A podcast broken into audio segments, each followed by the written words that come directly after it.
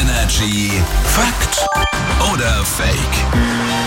Jeden Morgen aufs Neue erzählt er uns irgendwas und wir wissen nicht, ob das stimmt oder nicht. Patrick aus den News ist hier, guten Morgen. Guten Morgen. So, Fakt oder Fake ist die Frage bei deiner Aussage. An apple a day Ja. macht das Gehirn leistungsfähiger. Ja, ich sag Fakt. Dieser Apfel steht einfach symbolisch für alles Mögliche an Obst. Man soll ja jeden Tag Obst essen und ist bestimmt gut fürs Hirn. Na, Also freilich. ganz, ganz oft, wie oft haben wir schon den Spruch gehört? An apple a day keeps the doctor away. Diesen Spruch habe ich noch nie gehört, also kann der nur Fake sein.